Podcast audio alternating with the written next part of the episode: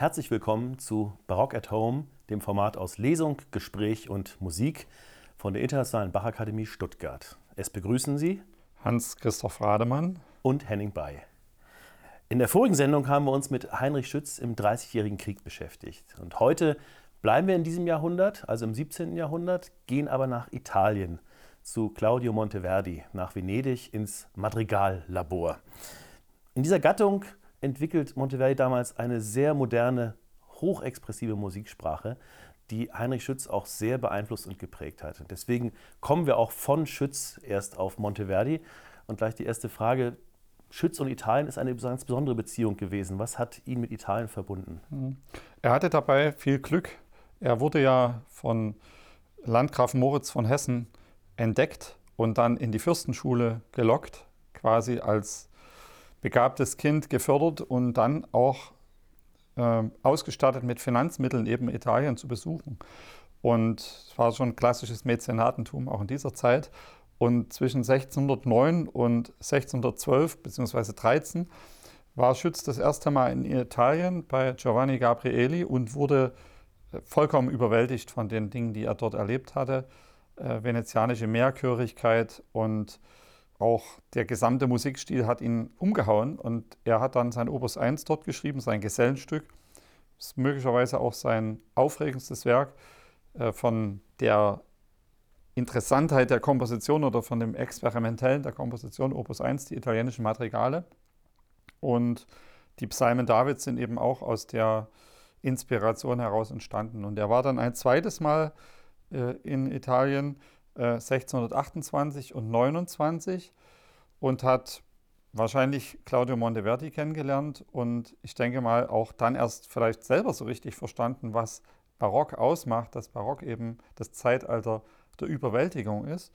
Und dort hat er äh, neue Musikstile kennengelernt, die ihn dann dazu veranlasst haben, ähm, die deutsche Musik quasi neu zu erfinden, eine Wort-Ton-Beziehung für den deutschsprachigen Raum zu entwickeln. In seinem Vorwort zu den Symphonie Sacre 2 1647 benennt das Heinrich Schütz auch ganz deutlich. Also er schreibt äh, offen, dass ihn gerade die Musik Claudio Monteverdis sehr beeinflusst habe und bis hin zu einer eigenen Bearbeitung sogar, dass er aus zwei Monteverdi-Stücken ein Stück zusammensetzt mit deutschem Text. Und er verweist explizit auf das achte Madrigalbuch von Monteverdi, die Madrigali Guerrieri et Amorosi von 1638, die wir uns ja nachher ein bisschen näher vornehmen möchten. Hören wir uns doch einmal einen Teil aus der Vorrede an von Heinrich Schütz zu seinen Symphonie Sacre 2 von 1647. Ad benevolum lectorem. Günstiger, lieber Leser, es ist ihm herbei nicht zu verhalten, welcher Gestalt im Jahre 1629, als ich zum andern Mal in Italien gekommen bin und mich eine Zeit lang darinnen aufgehalten, auf die dazumal da selbst angetroffene gebräuchliche musikalische Art ein lateinisches Werklein von einer, zwei und dreien Vokalstimmen samt zugeordneten zweien Violinen oder derogleichen Instrumenten nach dem von Gott mir verliehenen geringen Talent Sonderruhm in weniger Zeit ich auch aufgesetzet und unter dem Titel Symphonie Sacrae zu Venedig habe auflegen und drucken lassen. Nun haben zwar Herr Nacher und bis dahero nicht alleine die noch immerfort in unserem lieben Vaterlande anhaltende, erbärmliche und der Musik nicht weniger als sonst andern freien Künsten widrige Zeiten, sondern auch, und zwar fürnehmlich die darinnen bei dem meisten Teil noch verborgen gebliebene heutige italienische Manier, beides dero Komposition und rechten Gebrauch betreffende, wodurch doch nach des scharfsinnigen Herrn Claudii Monteverdens Meinung in der Vorrede des achten Buchs seiner Madrigal die Musik nunmehr zu ihrer endlichen Vollkommenheit gelanget sein soll, solches in öffentlichen Druck herfürzugeben, mich nicht wenig abgehalten. Dieweil ich auch in dem Konzert Es steht Gott auf etc. des Herrn Claudii Monteverdens Madrigal, einem Armato il Cuor etc., sowohl auch einer seiner Ciacona mit zweien Tenorstimmen in etwas weniges nachgegangen bin, so lasse ich, wie weit solches von mir geschehen sei, diejenigen hiervon urteilen, welchen itzo gedachte Komposition bekannt ist. Wolle aber deswegen niemand meine übrige Arbeit in ungleichen Verdacht ziehen, mit fremden Federn meine Arbeit zu schmücken. Wale. Claudio Monteverdi ist der erste Komponist der Musikgeschichte, der in programmatischen Vorworten zu seinen Werksammlungen Auskunft über sein Komponieren gibt. Und auch darin war er ganz sicher ein Vorbild für Heinrich Schütz, der das eben auch für sich übernommen hat. Wir haben ja gerade aus seiner Vorrede aus den Symphonie Sacre 2 was gehört. Und jetzt kommen wir zu den Madrigali Guerrieri et Amorosi von 1638 von Claudio Monteverdi. Und dort hat er eben ein Vorwort vorangestellt, auch wo er sich gleich äußert, worauf es ihm musikalisch ankommt. Und interessant ist der direkte Vergleich mit dem Schütz-Vorwort, in dem sich Schütz ja wiederum auf dieses Monteverdi-Vorwort bezogen hat. Das hören wir uns auch an. Claudio Monteverdi an den, der es liest. Ich habe erwogen, dass sich unsere Leidenschaften oder Gemütsbewegungen in folgenden drei Grundaffekten ausdrücken: Zorn, Mäßigung und Demut oder Flehen, wie dies die besten Philosophen bestätigen, ja selbst die Natur unserer Stimme, die in hohe, tiefe und mittlere Stimmlagen eingeteilt ist und wie es die Musik mit den drei Bezeichnungen Concitato, Molle und Temperato deutlich macht. Ich konnte jedoch in keiner Komposition früherer Komponisten ein Beispiel für die erregte Art finden, wohl aber für die weiche und gemäßigte Art, obwohl die Kompositionsart des Concitato Genere schon von Plato im dritten Buch seiner Res Publica beschrieben wurde. Und weil ich weiß, dass es die Gegensätze sind, die unser Gemüt heftig bewegen, das Ziel, das Gemüt zu bewegen, muss die gute Musik haben, setzte ich es mir mit nicht geringem Fleiß als Ziel und wurde nicht müde darin, diese Ausdrucksweise wieder aufzuspüren. Weil die besten Philosophen bestätigen, dass im Tempo Piricchio, einem schnellen Versmaß, kriegerische, erregte Tänze üblich waren und im Tempo Spondeo, einem langsamen Versmaß, die entgegengesetzten, begann ich also über die Semibrevis nachzudenken und machte den Vorschlag, sie sollte, einmal angeschlagen, als Versfuß des Tempo Spondeo angesehen werden. Wenn dann dieselbe Semibrevis in sechzehn Sechzehntel aufgespalten und eines nach dem anderen zusammen mit einer zornigen und empörten Rede angeschlagen wurde, so hörte ich aus diesem kleinen Beispiel die Ähnlichkeit mit dem Affekt heraus, den ich suchte, obgleich die Rede mit ihrem Versfuß der Schnelligkeit des Instruments nicht zu folgen vermochte. Weil ich gesehen hatte, dass mir damit der Anfang zur Darstellung des Zorns gelungen war, fuhr ich fort, diese Darstellung mit größerem Eifer und in größerem Umfang zu erforschen und schuf verschiedene weitere Kompositionen für die Kirche wie für die Kammer. Diese Kompositionsweise war auch anderen Komponisten so willkommen, dass sie mich nicht nur mit Worten lobten, sondern mich auch in ihrem Werk zu meiner großen Freude und Ehre nachgeahmt haben. Deshalb hielt ich es für richtig, die Öffentlichkeit wissen zu lassen, dass von mir die Erfindung und die erste Anwendung dieser Kompositionsart stammt, die für die Musik so notwendig ist, weil ohne sie, das kann man mit Recht sagen, die Musik bis heute unvollständig gewesen ist, da sie nur die zwei Kompositionsarten kannte, nämlich die weiche und die gemäßigte. Die von mir wiederentdeckte Kompositionsweise des Krieges gab mir die Gelegenheit, einige von mir mit Guerrieri betitelte Madrigale zu komponieren. Da die Hofmusik der großen Fürsten ihrem erlesenen Geschmack entsprechend in den drei Gattungen der Theater, Kammer- und Tanzmusik aufgeführt wird, habe ich deshalb in meinem gegenwärtigen Werk die drei Kompositionsweisen Guerriera, Amorosa und Rappresentativa angedeutet. Ich weiß, dass dieses Werk unvollständig sein wird, weil ich in allem nur wenig vermag, insbesondere im Genere Guerriero, weil er neu und aller Anfang schwer ist. Deshalb bitte ich den gütigen Leser, meinen guten Willen anzunehmen, der aus der gelehrten Feder des Lesers größere Vollkommenheit in der genannten Kompositionsweise erwarten wird, weil es leicht ist, den Anfängen etwas hinzuzufügen. Leb wohl. Was präsentiert Monteverdi in diesem Vorwort als das Neue, Charakteristische seiner Madrigali Guerrieri et Amorosi? Naja, er ist äh, schon von sich sehr überzeugt, in der Hinsicht, dass er tatsächlich ein Erfinder war, der die Musik erst richtig vervollkommnet hat. Er meinte eben, dass er jetzt eine erregte kriegerische Darstellung in die Musik hineingebracht hatte, die bisher hauptsächlich aus Demut und Mäßigung bestand, also ein bisschen mehr objektiven Charakter getragen hatte.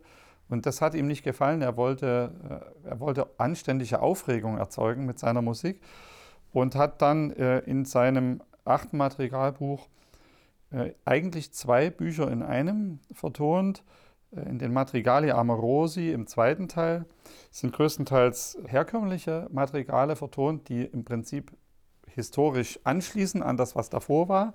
Und im ersten Teil erhält es verschiedenartige Kompositionen, die würde ich jetzt mal als experimentell bezeichnen, extrem modern äh, mit dem Genere Concitato. Das ist eine Musikidee, dass man eine lange Note, eine Breve-Note unterteilt in 16 Sechzehntel, also eine Vierschlagnote in 16 Sechzehntel unterteilt und dadurch äh, rhythmisch strukturiert und eine Aufregung verursachen kann. Und diese gleiche äh, Methodik wurde dann auch beim Gesang angewendet. Das macht den Interpreten dann mitunter etwas Kummer, denn man kommt manchmal mit dem Text gar nicht hinterher. Es wird also ein enormes Tempo abgefordert, aber dadurch entsteht anständige Aufregung. Und äh, wenn das dann äh, mit Elementen der Folklore oder der äh, kriegerischen Musik, die man als solche eben identifizieren kann, dass man sagt, das sind jetzt Fanfaren oder Trommelrhythmen noch integriert, dann ergibt sich eben daraus Genere Concitato de Genere Guerrero, ein kriegerischer Musikstil. Das heißt, hier wurde die Musik aggressiver gemacht, als sie vorher war. Also sehr zu ihrem Vorteil, wie ich meine. Und äh, jetzt hat ähm, das auch dann den Rahmen, den normalen Rahmen äh, von Madrigal ein bisschen aufgebrochen. Es war dann so, dass man sagen kann, es gibt also Chiarera, Amorosa und Representativa als Stile und das wurde dann verortet für Theatro, Kamera, Ballo äh, und das waren so Versuche noch, äh, die ganze Ordnung beizubehalten bzw. zuzuordnen, wo was hingehören muss. Aber eigentlich löst sich die Gattung regelrecht auf. Also Madrigali sind das in dem Sinne nicht mehr. Es ist so ein Sammlungsbegriff eigentlich dann für das Ganze. Ne? Bei Monteverdi steht wie bei Schütz das Wort im Mittelpunkt der musikalischen Darstellung. Ähm, wie muss man sich das bei ihm jetzt auch gerade mit Blick auf diese Madrigali Guerrieri et Amorosi vorstellen? Na, nur zum äh, einen war es ja so, dass die Musik, die überlieferte Musik, äh, wir nennen es mal prima pratica, äh, den Gesetzen der Kompositionsregeln streng gefolgt ist. Das heißt also, Polyphonie in erster Linie war ja überliefert. Da suchen wir Interpreten immer natürlich trotzdem einen Ausdruck zu erzeugen, aber das ist mitunter sehr schwer in solchen strengen Strukturen dem Wortsinn genau zu folgen. Es ist ein bisschen neutralisiert. Und äh, dem hat er dann äh, Seconda Pratica gegenübergestellt. Das ist ein modernerer Stil, der auf einem Grundbass ist, der den Sänger eine riesengroße Freiheit gibt. Und in diesem Stil, der vom Wort ausgeht, äh, werden eben Gesetze, kann man schon fast sagen, absichtlich gebrochen, um eine Erhöhung des Ausdrucks zu erzielen. Da werden äh, Dinge zugelassen, die in dem anderen Stil nicht möglich waren. Und das Ganze verschmilzt dann zu einem einheitlichen Ganzen. Das wird wie in eine Synthese gebracht, sodass beide Stile miteinander in eine hervorragende Harmonie treten und dann die Musik eben beleben. Und eben auch beide Stile zusammengehören, so wie zwei Seiten einer Medaille sozusagen. Ne? Richtig. Ne? Und, und was äh, vielleicht noch als Essenz des Ganzen gesagt werden muss, ist, dass die Rede äh, den Tonsatz beherrscht und nicht umgekehrt, sodass äh, quasi immer das Wort im Fokus steht und im Vordergrund und äh, aus dem sich auch letztendlich die musikalische Regel zu ergeben hat. Kommen wir jetzt mal zum ersten Musikstück, das gleichzeitig auch das allererste dieser Sammlung des achten Madrigalbuches ist, Orchel Cel e la Terra, ein Madrigal aus dem Madrigali Guerrieri. Ähm, worum geht es in dem Madrigal eigentlich überhaupt? Da wird ja eine Geschichte erzählt. Ja, ein, eine Kontrastgeschichte. Äh, es, es, startet mit einer völligen Ruhe. Ähm, das beschreibt sozusagen, wenn kein Ausdruck ist. Es fängt ohne Ausdruck an, in totaler Stille. Es, es ist Nacht und alles ist ruhig. Und da greift äh, Monteverdi eben auch zu den entsprechenden Mitteln, eben Bewegungslosigkeit ist vertont. Äh, und dann kommen großartige Emotionen auf und ich will mal sagen, ein inneres Toben äh, in einem, in einem Menschen, in seiner Psyche. Und das ist komplett eigentlich vorhanden. Vom Aggressiven bis zum Begehren, äh, bis zur Resignation ist dort alles drin. Das hören wir uns jetzt einfach mal an. Also das Madrigal Orche il ciel e la terra, il vento tace aus dem achten Madrigal von Claudio Monteverdi. Das musizieren Sänger und Instrumentalisten der Gechinger Kantorei unter der Leitung von Hans-Christoph Rademann.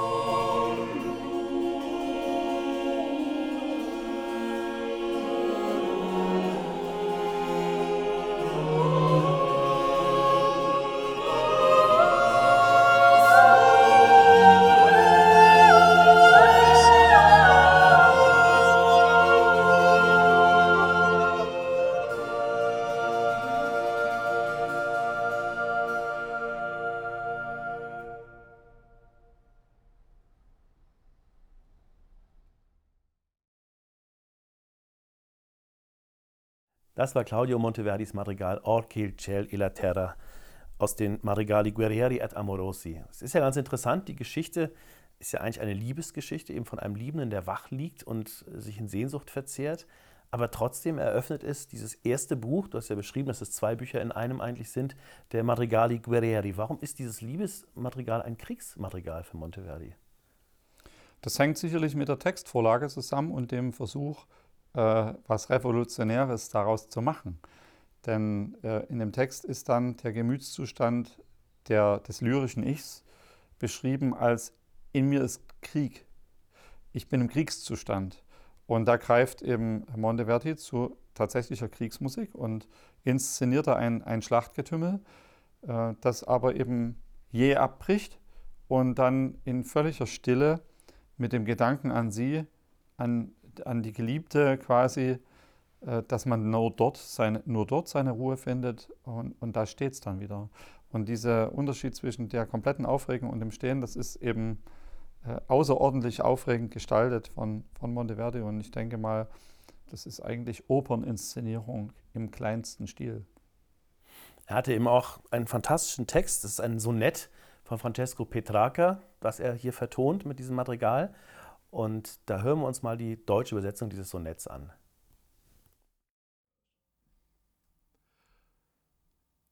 Nun, da der Himmel, die Erde und der Wind schweigen und Schlaf die Tiere und die Vögel übermannt, da die Nacht den gestirnten Wagen in seine Bahn führt und das Meer in seinem Bette ohne Welle ruht, bin ich wach, denke, brenne, weine, und die mich verzehrt, steht immer vor mir in meiner süßen Pein. Krieg ist meine Stimmung, voll Zorn und Schmerz, und nur in Gedanken an sie finde ich Frieden. So strömt allein aus einer klaren, lebendigen Quelle das Süße und das Bittere, von dem ich mich nähre. Eine Hand allein heilt und straft mich. Und damit meine Qual kein Ende finde, sterbe ich tausendmal am Tag und werde tausendmal geboren. So weit bin ich von meinem Heil entfernt. Wir sprachen ja auch darüber, wie stark eben Heinrich Schütz beeinflusst war von Monteverdi und ich glaube verzweifelt nach ähnlichen Texten gesucht hat. Und er hat äh, einiges gefunden, äh, natürlich hauptsächlich in der Bibel und dort im Hohen Lied der Liebe, wo tatsächlich auch die Intensität des Ausdrucks äh, tatsächlich in Richtung eines Espressivo geht. Und dann ein Werk auch geschrieben, das eben genauso den gleichen Inhalt hatte ein Mensch, der nachts im Bett liegt und sich herumwälzt und nicht schlafen kann aus lauter Sehnsucht und dann aufsteht, in die Stadt rennt und seinen Liebsten sucht äh, und das eben auch aufregendst vertont, Das Einzige, was ihm gefehlt hat, war das absolute Italienischsein. Sonst wäre er vielleicht auch noch mehr in die Vollen gegangen. Und ich denke, das, das war dann doch immer etwas deutsch geblieben, trotzdem, dass er italienisch inspiriert war. Also dieses, dieses verzweifelte Suchen auch nach einem geeigneten Textdichter, was du gerade so eindrucksvoll beschrieben hast, das ist ja auch so herrlich in dieser fiktiven Geschichte, das Treffen in Telgte von Grass, was wir in der letzten Sendung auch am Schluss hatten, beschrieben, wo diese ganzen Dichter eigentlich auch alle verprellt dann da sitzen, weil Schütz sagt, ja leider hat der Monteverdi gute Dichter gehabt, ich nicht. Also insofern, da, das, da schließt sich wirklich ein Kreis. Jetzt auf dieses Stück zurückzukommen, du hast gerade vom Kontrast auch als besonderes Stilmittel in diesem Stück gesprochen. Und es ist ja auch in diesem Sonett von Petrarca auffällig, dass er fast jeder Zeile ein Gegensatzpaar ausbildet. Also er spricht von Krieg und Frieden, von Süßen und Bitterem, also Dolce, Amaro, sagt er. Es gibt eine Hand, die heilt und straft, also die Hand der Liebsten. Und am Ende heißt dann sogar, ich sterbe tausendmal am Tag und werde tausendmal geboren. Ähm, wie macht das Monteverdi? Wie übersetzt er so eine Sprache in seine Musik? Also im Theater wäre der Vorhang noch geschlossen, wenn die, dieses Werk beginnt. Da würde man äh, etwas hören, das man nicht klar definieren kann. Äh, es wird erzählt von Himmel, Erde, Nacht und Meer, die alle schlafen. Und da es überall dunkel ist, ist dann auch äh, entsprechend die Musik verdunkelt. Äh, es gibt da keine großen Unterschiede, außer ganz kleine akkordische Veränderungen, die aber natürlich dann weil vorher so lange nichts passiert ist, im ersten Abschnitt bleibt alles auf einem Akkord, äh, schon etwas auslösen beim Hörer. Also eine klare Umstellung auf eine, auf eine neue Tonart. Ein Stottern beginnt dann, nachdem das absolviert ist, mit den Worten, was dann auf, auf Bianco endet, also das ist Velio, Penso, Ardio, Bianco. Ich, äh, ich, ich denke, ich, ich brenne, ich wache und ich weine. Und das, das ist ein aufgerissener Gesang, also ein, einmal das Wort, dann verschlägt es ihm wieder die Sprache, dann ein neuer Akkord, der aber höher gelegt ist, der dann zusätzliche Energie entfaltet, wieder die Pause, noch ein solcher Akkord und naturalistischer kann man das, glaube ich, nicht machen. Wenn man aufgeregt ist, ist man auch nicht gut beim Reden dabei. Und dann eben der Gefühlsausbruch auf Piano, das Weinen dann in einer langgezogenen, klagenden Figur dargestellt. Und das kippt dann eben, äh, wird dann kombiniert mit, mit anderen Texten, die äh, viel schnelleres Tempo haben und immer hineingerufen. Diese Begrifflichkeiten, von denen ich gerade gesprochen habe, gliedern dann ein, ein Parlando, ein sehr schnelles Parlando über die Emotion. Und dann äh, kommt eben der, der große Auftritt von dem Kriegsstück, wo es eben heißt, meine innere Gefühlswelt ist eine kriegerische Musik und das ist eigentlich total komisch, aber äh, wahnsinnig aufregend, wie dann Monteverdi das gemacht hat mit dem äh, Concitato-Stil, der wirklich an die Grenzen geht. Und er hat da noch viel mehr andere Dinge interessant äh, ausgedrückt, zum Beispiel, ich sterbe tausendmal und ich werde tausendmal geboren. Da wird das Wort Mille, Mille, Mille ganz, ganz häufig gesungen. Also eine Aufzählung, ein ewiges Kontinuum von tausendmal äh, muss dann auch eine Mengen Masse ergeben und das ist eben dort dargestellt. Und Nasco ist etwas lebendiger gestaltet. Oft wird die Linie auch ein bisschen in die Höhe von der Geburt, dass ich geboren werde. Und Moro, der Tod, ist eine Erstachung, sodass immer äh, sich die Worte kontrastieren. Nach dem Mille, Mille, Mille ist entweder Moro ganz still oder Nasco etwas belebt. Und er schafft dann noch etwas ganz Außergewöhnliches. Er will dann darstellen, wie äh, weit alles von ihm weg ist, einfach seine eigene Erlösung Lichtjahre entfernt ist und schreibt eine Melodieführung, die eben das Optimum darstellen soll von einer Entfernung. Wir, wir, wir kennen das auch von äh, Schütz wiederum, wenn er sagt und ist ferne, dann kommt irgendwie und ist ferne. Und hier ist eben eine, eine Linie, die sich als Gegenbewegung darstellt, die durch den gesamten Tonraum eigentlich überfordert ist, einen einzelnen Sänger. Äh, und ist eben so lang, dass es wirklich auch eine endlose Linie ist. Und das, das macht wirklich den Ausdruck dann komplett. Das ist, das ist das Großartigste, was ich mir vorstellen kann. Kaum zu überbieten. Und dennoch, wir haben auch ein zweites Musikstück, das so als das ultimative Monteverdi-Stück gilt, das auch nach seinem Tod immer das Synonym eigentlich für ihn war. Wir haben uns noch das Lamento d'Ariana ausgesucht. Ursprünglich gehörte es ja zu einer Oper, Ariana von 1608 in Mantua, als er da noch war, geschrieben. Äh, die ganze Oper ist verschollen, bis auf dieses eine Lamento, was auch irgendwie eine lustige Ironie der Geschichte ist. ursprünglich war es ein Lamento für eine Stimme. Und es soll damals der Hofstaat in Tränen ausgebrochen sein nach diesem Lamento. Und er hat es dann 1610 bearbeitet für fünfstimmigen Chor a cappella. Das ist unsere Fassung, die du auch aufnimmst, mit unseren Musikern musizierst. Und 1614 hat er es dann veröffentlicht in seinem sechsten Madrigalbuch. Und darüber wollen wir uns jetzt mal ein bisschen unterhalten. Aber bevor wir das tun, hören wir uns die deutsche Übersetzung des Textes an. Das ist ja ein ziemlich langer, vierteiliger Text. Und das ist ganz interessant, sich erstmal zu vergegenwärtigen, was da eigentlich alles passiert.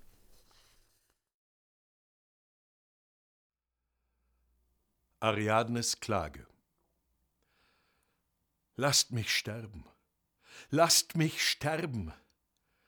Wie kann ich Trost finden, wenn mein Schicksal so hart, mein Kummer so unerträglich ist? Lasst mich sterben. Ach, Theseus, mein Theseus, ja, noch nenn ich dich mein, denn mein bist du, auch wenn du mich grausamer fliehst. Kehr wieder, mein Theseus, kehr wieder, Theseus, o Gott. Kehr wieder und sieh an die Frau, die für dich Land und Königreich ließ und auf diesem Strand dem gnadenlos wilden Getier ihr Gebein überlässt. Ach, Theseus, mein Theseus, wenn du nur wüsstest, o oh Gott, wenn du nur wüsstest, ach, wie sehr die arme Ariadne leidet. Du würdest vielleicht bereuen und den Nachen zum Ufer herwenden. Doch von frischen Winden getragen segelst du heiter fort, und ich weine. Für dich bereitet Athene einen Festempfang, und ich bleibe wildem Getier zum Fraß an einsamen Ufern. Von neuem stets wirst du umarmen die alten Eltern, und ich soll niemals mehr Mutter noch Vater sehen. Was wurde aus deinen Gelübden, mir treu zu sein? Ist dies der väterliche Thron, den du mir versprachst? Sind dies die Reife, mit denen du mein Haupt schmücken wolltest? Sind dies die Zepter, die Juwelen und Geschmeide, mich zu verlassen, den wilden Tieren zum Fraß? Ach, Theseus, mein Theseus, willst du mich sterben lassen, vergeblich weinend, vergeblich Hilfe heischend, die elende Ariadne, die dir vertraute und Ruhm und Leben gab? Weh, er antwortet nicht einmal. Weh, tauber als die Erle ist er meinem Leid. Ach, Unwetter, Wirbelwind und Sturm drückt ihn unter die Wellen. Herbei ihr Ungeheuer und Wale, und mit seinem verderbten Gebein füllt die abgründige Tiefe. Was sag ich? Ach, bin ich des Wahns? Ach, elendes Weib, weh, was verlang ich? Ach, Theseus, ach, Theseus mein, nicht ich, nicht ich sprach dies, nicht ich sprach diese wilden Worte. Der Kummer sprach aus mir, der Schmerz, mein Mund sprach wohl, doch nicht mein Herz.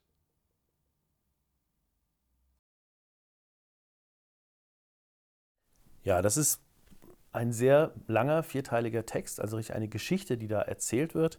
Und auch hier haben wir sehr viele Gegensatzpaare, aus denen sich der Text zusammensetzt, gerade was diese Gefühlslage der verlassenen Ariana angeht und, und ihre Stimmungslage, die ja dauernd rapide wechselt zwischen Verzweiflungsschreien, Liebesbeteuerungen, Verfluchungen des Ungetreuen, der sie verlassen hat. Was macht Monteverdi mit diesem Lamento? Wie vertont er das? Ich sage mal, das ist doch kein so eingängiges Werk. Das ist ein schroffes, zerklüftetes Stück Musik. Und äh, zersplittert in, in einzelne Teile, weil der Ausdruck ja auch zersplittert ist in einzelne Teile. Und auf kürzestem Raum, du und ich, das lyrische Ich, spricht mit einem Gegenüber, das dialogisiert. Und wir haben quasi ein Theaterstück laufen, das mit vier Teilen ausgestattet ist. Das erstmal im ersten Teil können das Exposition nennen, den Gemütszustand von Ariana und ihre Trauer äh, mit sehr viel dissonanten Linien beschreibt und dann auch das Weinen dargestellt ist und eine, eine Grundstimmung schafft erstmal des Mitleids beim Publikum. So würde ich das persönlich sehen. Der zweite Teil ist eigentlich so eine Beschreibung der zunehmenden Entfernung von Theseo oder Theseus und Ariana. Also sie beschreibt ihn, wie er immer weiter von ihr weggeht und entwickelt dann Vorstellungen, wie es ihm ergeht und wie es ihr ergeht. Äh, Im Kontrastverfahren kompositorisch zwischen, das ist auch äh, dieser kriegerische Stil dann zum Teil, und sehr kontemplativen, zurückgenommenen Passagen, die Ariana dann von sich erzählt dass er eben in Athen einen würdigen Empfang hat, sie hier zurückbleibt, dass er seine Eltern in die Arme schließen kann, sie aber am Strand einsam zurückbleibt. Und das, das bringt so eine Distanz zwischen den beiden Figuren und auch die Hoffnung, dass er vielleicht umkehrt, erfüllt sich nicht. Also sie hatte vielleicht auch noch die Hoffnung gehabt, dass er sich ihr wieder zuwendet und sein Schiff wendet, aber das ist auch nicht der Fall, sondern er fährt mit einer glücklichen Prise davon und lässt Ariana zurück. Das bringt sie richtig in Rage. Und im dritten Teil des Stückes äußert sich die Rage, diese Wut, ganz massiv, indem sie Vorwürfe macht, aha, das ist wohl dein Treueschwur, ähm, sind das die Dinge, die du mir versprochen hast? Und schreit ihn eigentlich an, also das hast du nicht gemacht und das hast du nicht gemacht, die Krone hast du mir nicht aufgesetzt und all diese Dinge. Äh, das ist dann reinste Sprachmusik, das wird skandiert von dem Ensemble, das dann singt, aber sie müsste eben zurückbleiben und sterben. Und im vierten Teil wird es noch schlimmer, da verflucht sie ihn dann und sagt, also er möge doch vernichtet werden von den Seeungeheuern, beziehungsweise die Winde sollten ihn zerreißen, so könnte man das sicherlich ausdrücken, äh, führt es dann auf, auf einen Punkt, wo sie dann selbst über sich erschrickt und innehält und sagt, ich war es vielleicht gar nicht, es war nur meine Zunge, mein Herz hat nicht gesprochen, es war ausschließlich meine Zunge, die gesprochen hat. Also sie distanziert sich dann von sich selbst auch noch ein Stück weit und ich denke mal, in diesem Weg vom ersten zum vierten Satz wurde das italienische Publikum quasi mitgerissen emotional. Und ich denke, das war auch der Grund, warum dann Tränen geflossen sind, weil Dinge wie Liebeskummer oder wie Verwerfungen im Zwischenmenschlichen ja Menschen irgendwie mal vorgekommen sind. Und dann kann man aus dem Pool der eigenen Empfindung seins dazulegen und dann erreicht das eine riesige Dimension. Diese verschiedenen Gefühlsstadien, die du gerade so beschrieben hast, gibt es auch verschiedene Stadien der Musik? Kann man das daran direkt ablesen? Ja, es werden einige Dinge aus dem quasi Tabellen und Formeln der Barockmusik natürlich benutzt. Über harte Sprünge und äh, Lamento und sowas. Das ist natürlich alles da, was einfach im Werkzeugkasten eines solchen Komponisten drin vorkommt. Die Frage ist nur, was man daraus macht. Mhm. Äh, aber zum Beispiel gibt es eine Figur, O Tesio Mio, die im Fugato durchgeführt wird im Chor, die eine, wie eine Drehfigur ist. O Tesio Mi, die sozusagen eine umkehrende Figur ist, die musikalisch so geschrieben ist, dass man tatsächlich fast körperlich verstehen kann, dass es darum geht, den zurückzuholen. Als würde man eine kleine Angel auswerfen nach dem Gegenüber. Und das äh, ist mir zum Beispiel sehr stark aufgefallen, dass das sehr oft verwendet wird. Und ich denke so, und das ist vielleicht diese Beziehungs-, das Beziehungsmotiv zwischen Ariana und Teseo so würde ich das mal nennen. Insofern auch ein gewisses Leitmotiv in dem Stück, das immer wieder vorkommt, auch am Schluss dann. Das mit einer Musik und auch einem typischen Lamento-Motiv, die so schneidend und ungewöhnlich und auch dissonant gewesen ist, dass die Leute bestimmt auch sehr, sehr angegriffen hat. Mit diesem berühmtesten Klagegesang der Musikgeschichte beschließen wir unsere Sendung. Sie hören Claudio Monteverdis Lamento d'Ariana in der Fassung für fünfstimmigen Chor aus seinem sechsten Madrigalbuch mit der Gächner-Kantorei unter der Leitung von Hans-Christoph Rademann.